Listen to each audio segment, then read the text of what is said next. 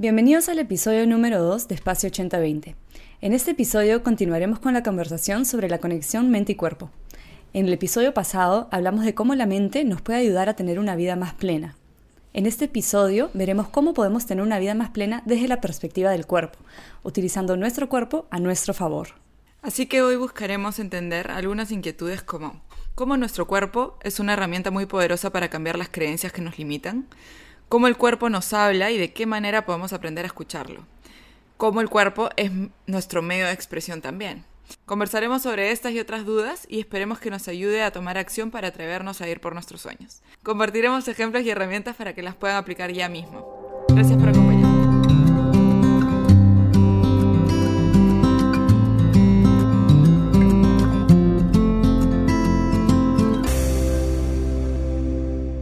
Qué bueno estar de vuelta con el siguiente episodio para poder continuar sobre este tema, que de hecho cada vez que hablamos de la conexión mente-cuerpo, siempre Terminamos aquí. terminamos por alguna razón, sí, hablando más desde el aspecto del cuerpo, me imagino que es porque a las dos nos apasiona el movimiento, nos da demasiada curiosidad de cómo podemos utilizarlo y, y simplemente nos hace sentir bien. Totalmente. Además que creo que es la tendencia también, ¿no? A vernos como seres integrales y en realidad no quedarnos tanto en la mente. O sea que, y ahora les vamos a contar específicamente más sobre cómo el bienestar está enfocándose más también en esta conexión, ¿no? Desde el cuerpo.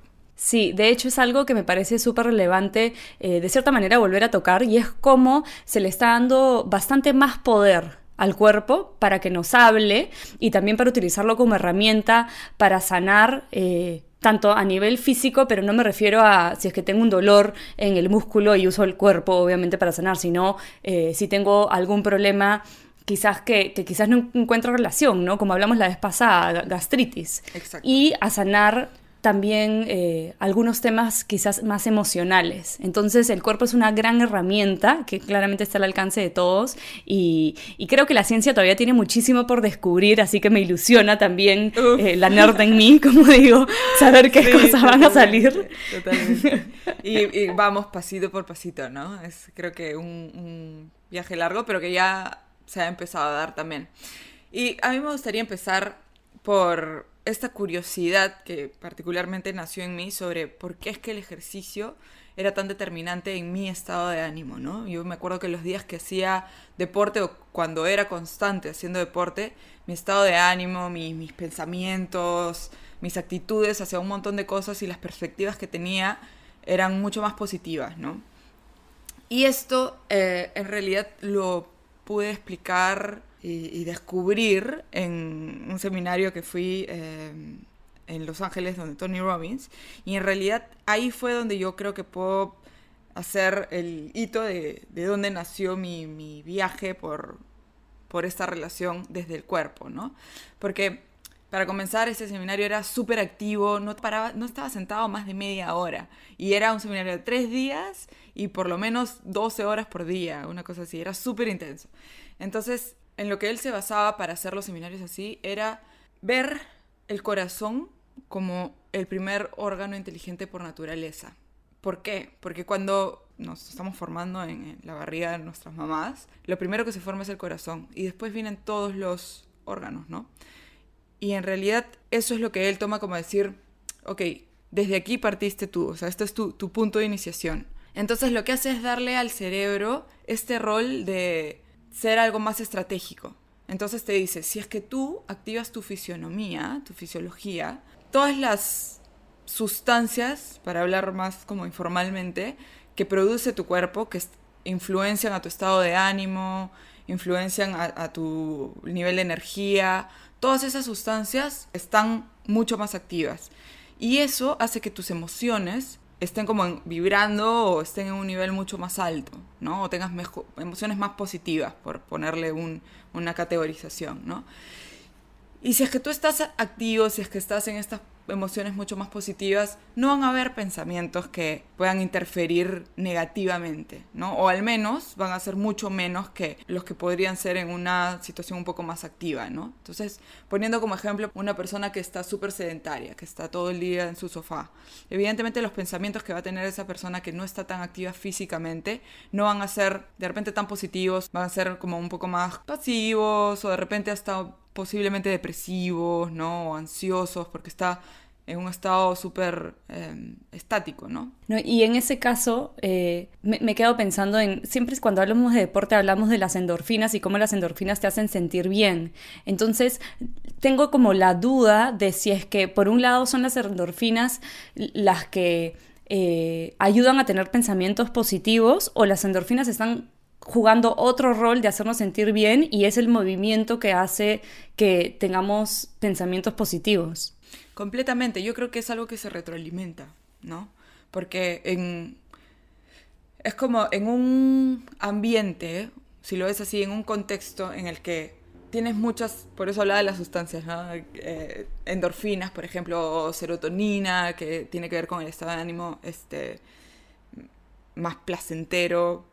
Todas estas sustancias que, que tienen un impacto en nuestro estado de ánimo eh, están directamente relacionadas con nuestros pensamientos, ¿no? O sea, yo creo que es parte de ver todo como un integral, o sea, no ver los pensamientos aislados a eh, las endorfinas o la, o la, serotonina, ¿no? Sino verlo completamente integrado. Entonces creo que es hacia donde nos dirigimos también, ¿no? A integrar todo esto. Entonces justamente agarrarlo desde el rol, desde el cuerpo, nos da esta perspectiva de, ok, si es que estoy activa, voy a estar generando más eh, sustancias en mi cuerpo que puedan hacer que yo esté de mejor humor, que puedan hacer que estos pensamientos negativos, distraerme de estos pensamientos negativos o, o, que simplemente me, cambie la perspectiva. Bien también. Exactamente. Entonces a la hora que me siento bien, pienso cosas también más positivas. O sea, me siento bien, entonces soy más optimista, estoy más alegre, que tengo más confianza en mí. Completamente. A mí me pasaba que salía a correr y yo digo que correr es mi meditación, porque salía a correr y literal todos los pensamientos que tenía caían, o sea, si es que estaba un poco que no tenía claridad en algunas cosas, por ejemplo, caían perfecto, o sea, no podía verlos más claros en el momento durante la corrida, ¿no? Entonces, eh, creo que ese es el poder que tiene el cuerpo, ¿no? Y se traduce en eso em, una vez que, que, estamos activos y que en realidad nos ponemos un poco más conscientes a, ok, cómo me siento, qué es lo que pienso usualmente los días que sí estoy activo, ¿no? O hago deporte o lo que fuese. Sí. Sí, yo, yo tengo una teoría, eh, no validada, por eso es mi teoría, pero cuando yo, era, cuando yo era chiquita, mis papás se divorciaron cuando yo tenía nueve años. Y yo siempre fui una chiquita súper activa. O sea, los, mis papás, mi, mi, mamá y mi papá, los dos han sido muy deportistas toda su vida. Entonces, yo digo que salí corriendo de, mi mamá. o sea, eso fue, así fue como llegué al mundo. Y desde muy chiquita hacía bastante deporte.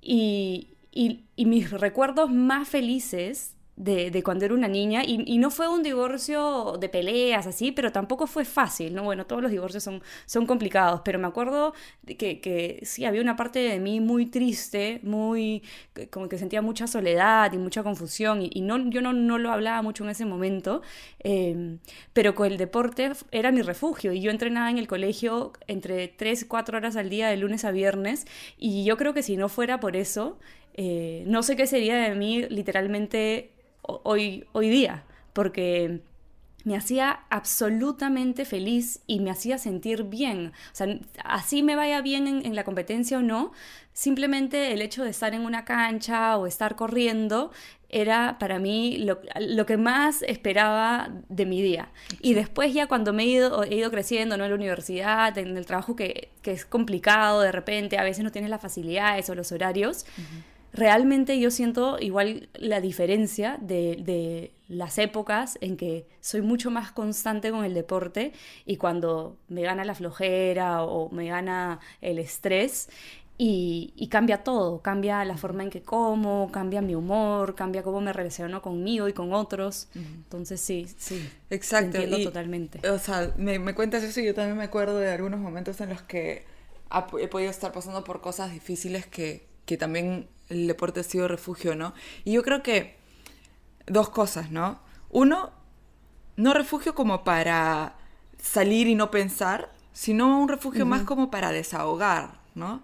Para desahogar todas esas emociones o esos pensamientos que, que bueno, emociones particularmente, que, que pueden estar no sabiendo salir de una manera más verbal, ¿no? Porque claro, ¿con quién, no? ¿Con quién? De, de, de niña también es como un poco difícil entender todo ese proceso, ¿no? Sí. Entonces es, es como sacarlo por el cuerpo probablemente o posiblemente haya sido como nuestro también espacio de, de desahogo, ¿no? Y lo segundo es cuando hacemos deporte, cuando estamos activos físicamente, le damos un descanso a nuestra mente. O sea, no estamos ahí trácate, trácate, trácate, pensando o rumiando la situación, quedándonos tan en el espacio mental, ¿no? Sino pasamos al cuerpo y es como literal le damos un descanso a la mente.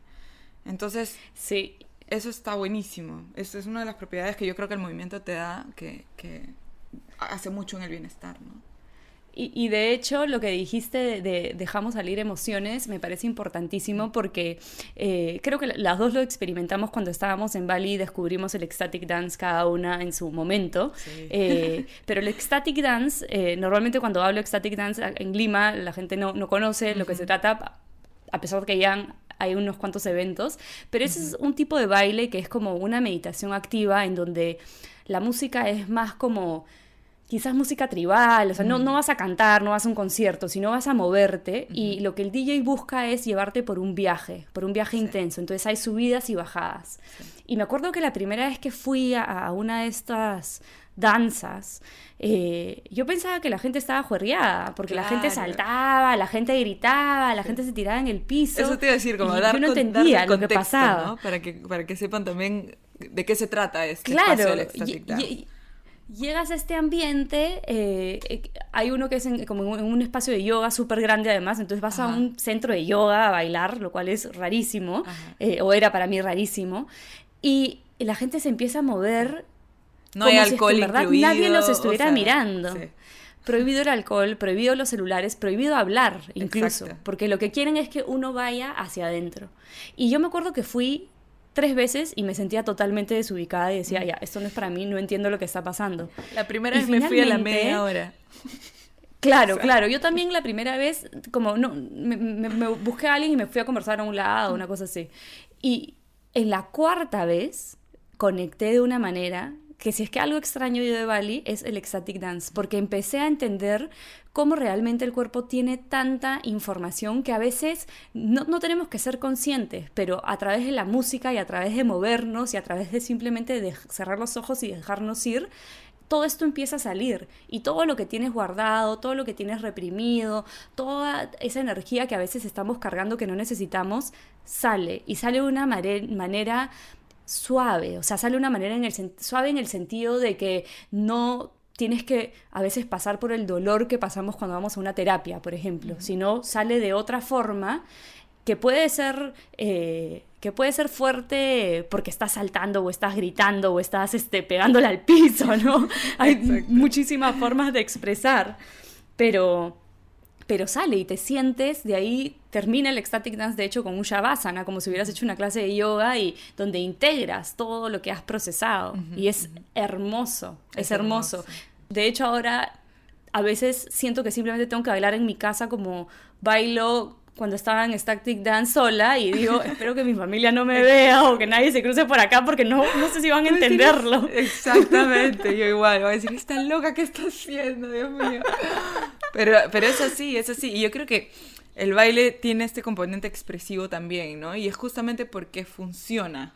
Yo estoy siguiendo ahorita esta especialización en Dance Movement Therapy, que es eh, danza y movimiento en un espacio de terapia psicológica y, particularmente es eso, ¿no? O sea, la diferencia que hay entre un espacio de hacer ejercicios y los beneficios que te da ese tipo de movimiento a un espacio de hacer un movimiento un poco más artístico, es eso, es el arte, es, esa representatividad de lo que tú quieres expresar, sacar, ya sea como tú dices, eh, eh, golpeando el piso, saltando o, o simplemente extendiendo los brazos y haciendo movimientos como mucho más expansivos.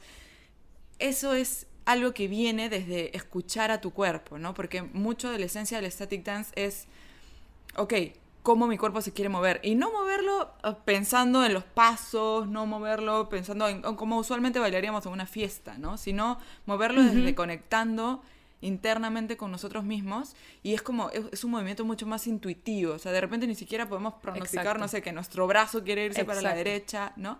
Entonces, ese es como es como, el, es hermoso porque es como si el cuerpo estuviese hablando en realidad, ¿no? Es un lenguaje un poco más no verbal, es, es, increíble. Si tienen algún espacio de static dancing donde quiera que estén, en la ciudad que estén, por favor, vayan y no se sientan mal de la primera vez, como, como pueden escucharnos a mí, Stephanie. La primera vez yo estuve media hora y por alguna razón, claro, yo iba, este espacio estaba una vez a la semana, ¿no? Los jueves. Entonces yo fui un jueves, estuve media hora y dije, ¿qué cosa es esto? Me quiero ir. Me fui a la media hora, pero el siguiente jueves fue como, hey, esa vez estuvo, estuvo bueno, yo creo que voy a ir y por ahí que me quedo un poquito más, ¿no? Era como esta necesidad que nació en mí sobre, sobre simplemente bailar, ¿no? Y expresar, y cada uno está en la suya, nadie se ocupa de ti, ¿no? Porque la primera vez viniendo con esta mentalidad un poco más occidental, ¿no? Tú dices, ay, no, ¿qué dirán? ¿Qué esto? ¿Qué estoy? ¿No? Sí, Pero sí, no, cada Nadie uno te está, viendo. En la suya. Exacto. Todo el mundo respeta el proceso que cada uno está teniendo, ¿no? Em, sí. Y, y, eso es lo lindo, ¿no?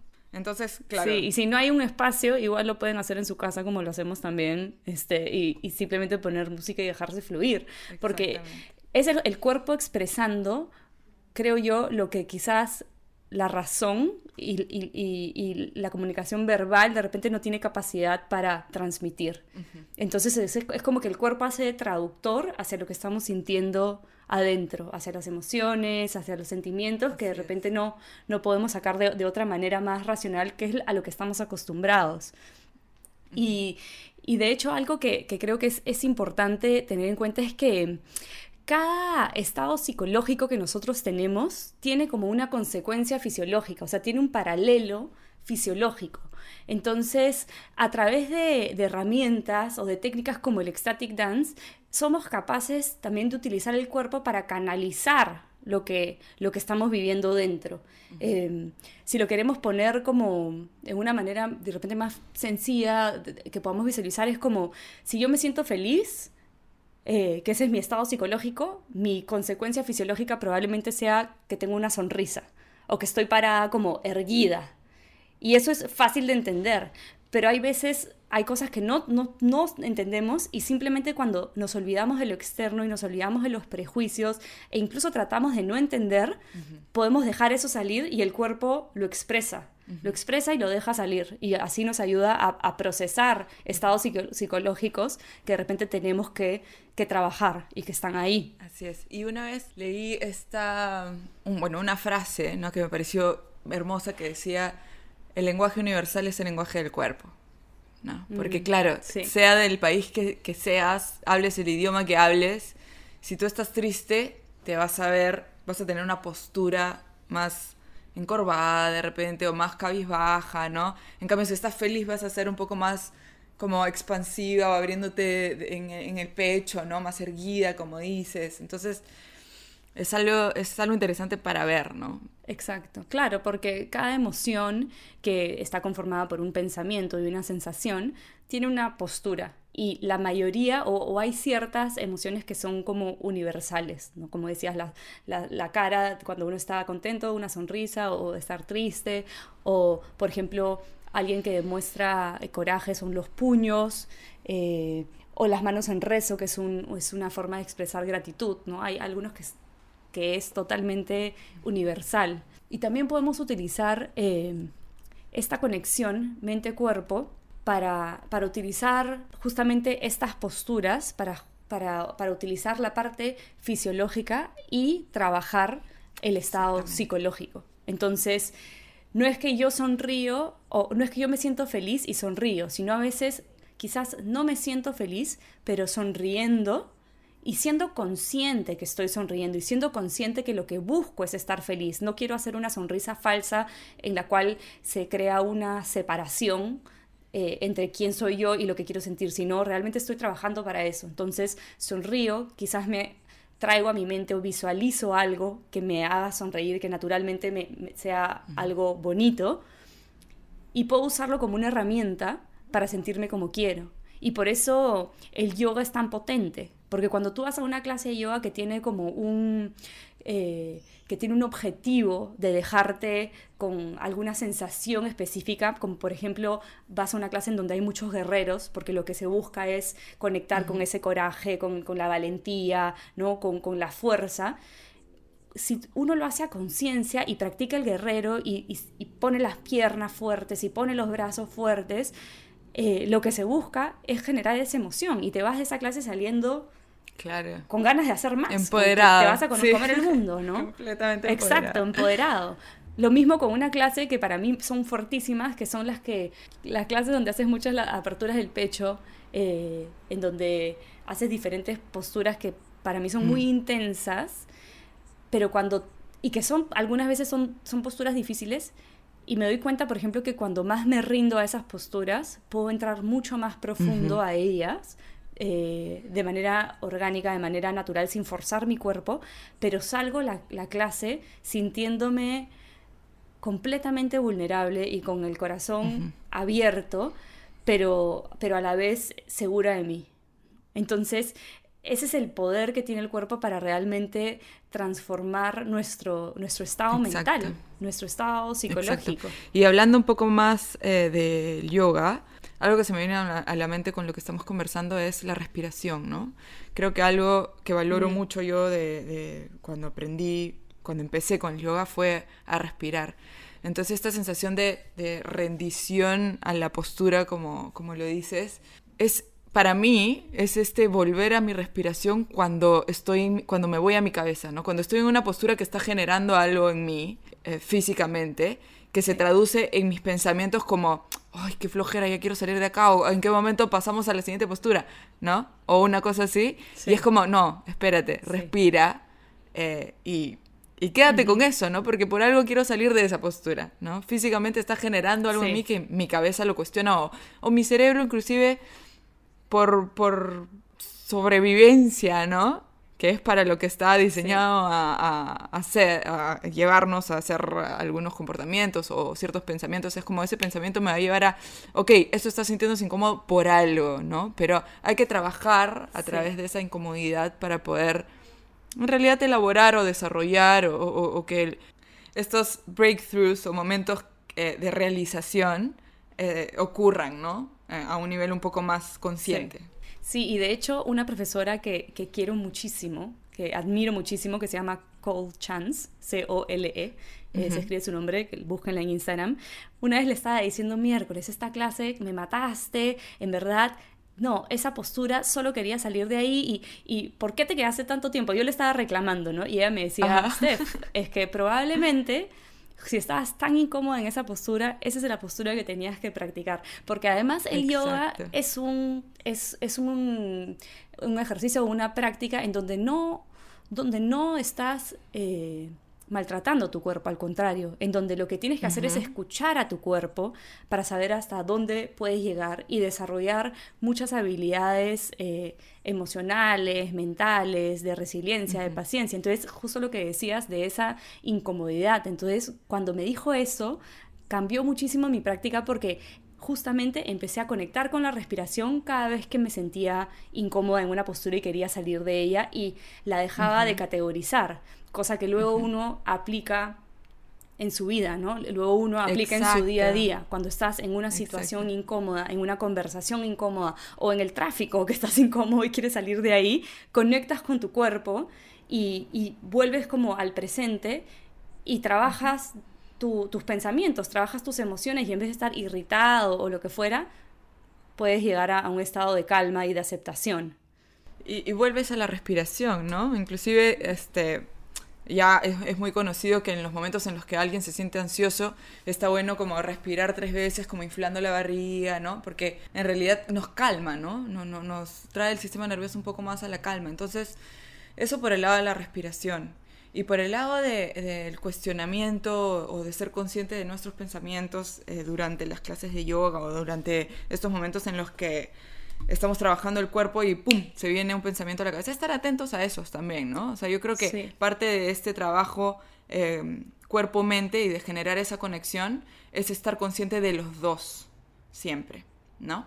Sí, eh, bueno, sí, el tema de la respiración a mí me cambió la vida y de hecho empezó mi cambio cuando empecé a respirar profundo intuitivamente en el tráfico de la Javier Prado. Eh, pero vamos a ver en otros episodios, en algún episodio más adelante, vamos a ver el tema de mindfulness y cómo es una herramienta tan práctica y tan sencilla que podemos traer nuestro, a nuestro día a día. Otro tema que, que es recontra relevante en esta conexión mente-cuerpo eh, tiene más que ver con la actitud y con la percepción de cómo somos nosotros y de cómo son las personas que, nos rodean o las que nos encontramos y cómo las vamos, a, vamos categorizando. Nosotros categorizamos todo. Por ejemplo, conoces a alguien y dices, uy, esa persona es súper generosa. Conoces a otra persona dices, uy, esa persona es súper egoísta. Y vamos categorizando a la gente por cómo esas personas actúan.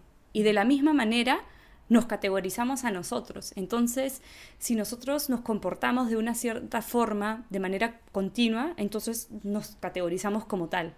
Pero podemos utilizar ese comportamiento también para cambiar nuestra actitud. Es decir, si yo siento que soy una persona egoísta, por ejemplo, y quiero ser una persona generosa, entonces conscientemente empiezo a tomar acciones de lo que considero que es una persona generosa. Entonces doy un poco más de mi tiempo, escucho a alguien, me ofrezco para ayudar y soy consciente y empiezo a hacerlo. Y a medida que voy haciendo eso de manera periódica y de manera constante, esto se llama la teoría de autopercepción, empiezo a cambiar la percepción que tengo sobre mí. Y de hecho hay un estudio súper chévere en donde invitan a uno, a un grupo de, chicos eh, en sus 30, que son súper tímidos o que se consideran muy, muy tímidos. Y los hacen esperar en un espacio en donde invitan también a, mujeres. Y ellos no sabían, pero estas mujeres eran parte de ese estudio. Entonces les dicen que, esperen un rato antes de pasar a, hacer el, el estudio. Pero el estudio era eso, era la sala de espera. Y los investigadores habían le habían dicho a las, a las, a las mujeres que actúen de manera súper simpática con estos chicos, que sean atentas y que los escuchen, les presten atención. Entonces, claro, ellos fascinados y interactuando y se sentían súper bien. Y se fueron sintiéndose como empoderados, seguros de sí mismos. y después iban a, invitaron de nuevo a un grupo de, chicos a, repetir el estudio en una semana y los que habían ido al primer estudio querían volver a ir. Y, y, de nuevo, ¿no? Con un grupo de chicas y están en su salsa. Claro. Entonces, ¿qué pasaba?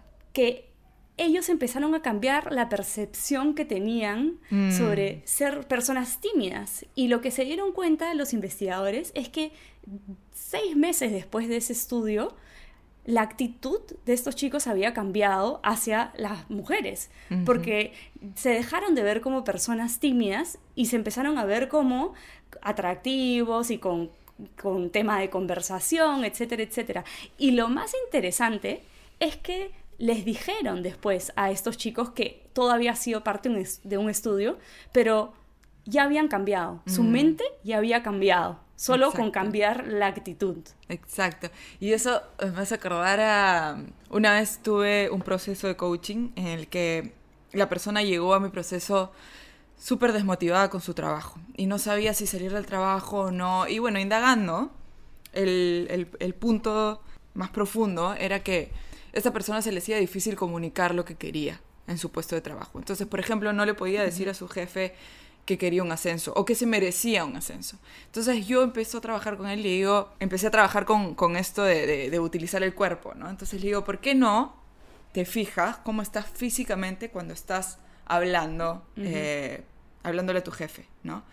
Y empezamos a trabajar desde ahí. Le digo, ¿por qué no? La próxima vez que vayas a hablar, estés consciente, así sean 15 minutos, estés consciente de tu postura y trates como de abrirte un poco más, ¿no? De sentarte con las piernas así, de erguirte un poco más. Oye, ¿sabes qué? Fue perfecto, porque me decía, soy que ahora cada vez que, no solo con mi jefe, cada vez que quiero hablar con alguien o pedirle algo, me pongo como súper grande en postura, ¿no? Y me dice, ya, me salen las cosas y te juro que ves a la otra persona como, como que se, no se intimida, ¿no? Pero como que la reacción la puedo ver, ¿no? De, que yo estoy pidiendo algo y es mucho, o sea, es más fácil de que accedan a algo de que yo estoy solicitando que este, no solo para pedir, ¿no? Sino de repente con su equipo o cosas así, ¿no? Ajá, este, que antes, ¿no? Era como que él se sentía mucho más seguro en su comunicación también, ¿no? Entonces es todo esto que te da el cuerpo, ¿no? Claro, lo que pasa es que cuando, cuando, la, cuando tú hablas, cuando dices algo y hay coherencia además entre lo que tú estás diciendo y, y tu postura y lo que se refleja, cuando todo está integrado, el mensaje es como clarito, ¡pum! No hay Sí. duda, no hay duda de lo que estás diciendo. Entonces, y la gente lo percibe. Pero cuando, cuando no está claro, ¿no? Cuando una persona está tratando de hablar y decir algo súper seguro, pero la postura está encorvada, encogida, el mensaje no llega. Y la gente no, No llega no, se lo toma en- fuerza. como no le da el peso que, que debería. Y hablando desde, desde el punto en el que mencionabas de cómo estos chicos cambiaron, ¿no? Su, su percepción de sí mismos, su actitud, es posible, es posible con la práctica. Entonces, así también como, por ejemplo, en el ejemplo de, de este coachí, ya él encontró en el cuerpo una herramienta para poder cambiar la percepción de sí mismo, ¿no? Sí, y de hecho ese es, eh, lo podría yo encajar como el principio de como si. Mm, Me lo hicieron como el principio de as if, que es como actúa como si. Entonces, ¿no? Fake it till you make it, todo, todo eso. Exacto. Y, y en verdad, claro, si es que tú lo haces a conciencia, si tú lo haces porque, porque dices, ok, quiero trabajar en esto, entonces empiezas a actuar como si fueras la persona que, que tú quieres ser. Ya lo eres, ya lo eres hoy día. Y, y va a ser el trabajo tu cuerpo y tu actitud, va a ser el trabajo para cambiar tus creencias inte- e integrar todo esto. Entonces, esa es una, es claro, es, es- una herramienta tal cual que tenemos a la mano. Si yo quiero eh, tener mejor relación con alguien y sé que tengo que trabajar en ser quizás más pausada a la hora que de, de hablar o aprender a escuchar, entonces actúo como si es que ya soy esa persona y soy consciente constantemente y adopto la postura, nos ayuda muchísimo a, a poder como personificar. eh, lo que queremos, lo que queremos ser, ¿no? Bueno, y es, es este poder que podemos encontrar en el cuerpo como recurso, ¿no? Para que nos sirva a favor. También quiero mencionar esta teoría de los cinco segundos de Emily Robbins, en donde ella menciona que cuando ella quería generarse un hábito, lo que descubrió fue que si es que contaba de 5 a 0, o sea, como que 5, 4, 3, 2, 1, 0, y en esa ventana de 5 a 0 se paraba de su cama en las mañanas para poder empezar su día, no le daba espacio a la mente a que entrara, porque ¿qué pasa? Cuando tú generas un hábito, lo que estás haciendo es saliendo de tu zona de confort, ¿no? Entonces, cuando el, tú te pones en situaciones incómodas, lo que hace tu cerebro es llevarte a buscar esta situación cómoda de nuevo, ¿no? Porque está tratando de protegerte. Entonces, lo que ella descubrió fue que en estos cinco segundos de antes de que entre a tallar los pensamientos y todo, tenía esta ventana para poder usar el cuerpo, pararse y ya estar activa de- como que desde el cuerpo hacia la mente, ¿no? Entonces, cualquier pensamiento que Ujú, venía claro. después, ya, claro, era el cerebro tratando de protegerla y de, y de decirle, no, estás cansado, ¿no? Para que ella vuelva a su zona de confort que, que no era Claro. en el hábito nuevo, ¿verdad? As- eh, entonces, Pero ella ya había tomado acción, entonces ya es como que, como inercia, como que inercia y el cuerpo ya la llevaba. y ya estaba parada, y ya estaba y ya cambiada y ya todo, ¿no? Entonces ahí ya no hay como, la vuelta claro. atrás es mucho más difícil. Entonces usar estos, estos Claro, también claro. como cinco segundos de ventana antes de que empiecen todas esas creencias hasta que el hábito ya se instale, ¿no? Y sea ya algo en lo que Exacto. sí encuentras confort y tu cerebro ya entiende de que no hay nada eh, amenazador, en, al contrario, ¿no? Es algo más benéfico de ajá. repente. Sí, y bueno, de hecho me has hecho acordar a, a una, a un experimento que se hizo que, que me parece increíble, que lo hizo una profesora que se llama Ujú. Ellen Langer, es una capa de capas, en donde quería utilizar eh, el, el cuerpo el- y las actitudes para transformar incluso más allá de la mente. Lo que hizo básicamente fue juntó a un grupo de señores que tenían como 70 años, y esto fue hace un par de décadas, eh, y los llevó a un hotel en donde todo estaba ambientado como si fuera 20 años antes. Entonces, como si es que este grupo de setentones tendrían en realidad 50 años. Y les dijo que se tenían que comportar como si es que tuvieran 50 años. Y la decoración del hotel era de esa época, las noticias, lo que veían en la televisión, las revistas, todo estaba decorado como en, los años cuando ellos tenían 50. Estuvieron ahí una semana.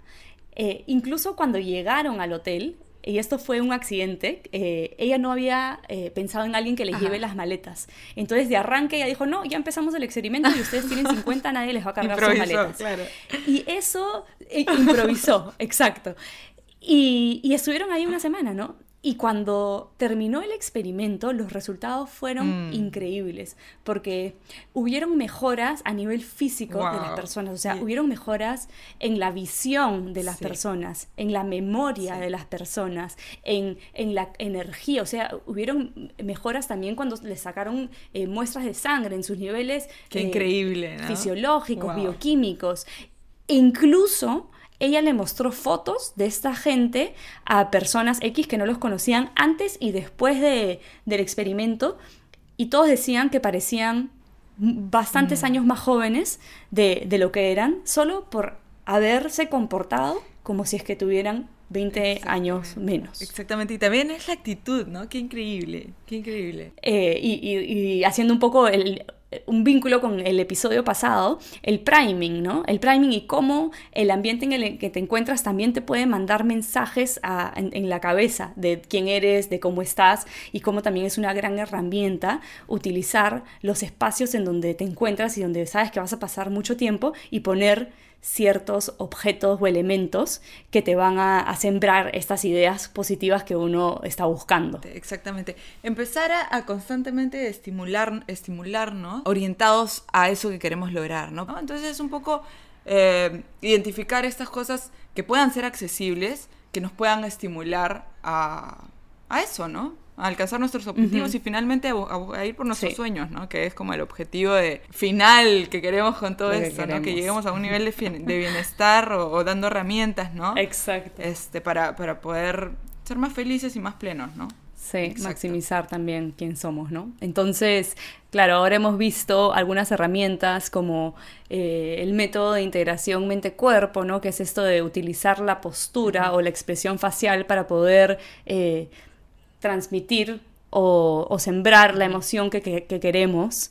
Eh, la teoría de autopercepción, ¿no? Cómo nuestro comportamiento puede cambiar nuestra actitud, el principio de, como sí, ¿no? Cómo utilizar la forma en, que actuamos también, como si es que ya estuviéramos, como si ya fuéramos esa persona. Exacto, esta, esta ruta de ir desde la de lo físico a la emoción y al pensamiento, o sea, no esperar no esperar tener la motivación, sino activar el cuerpo para llegar a la motivación, ¿no? La respiración y cómo nos puede llevar a estados más de bienestar, ¿no? O de calma.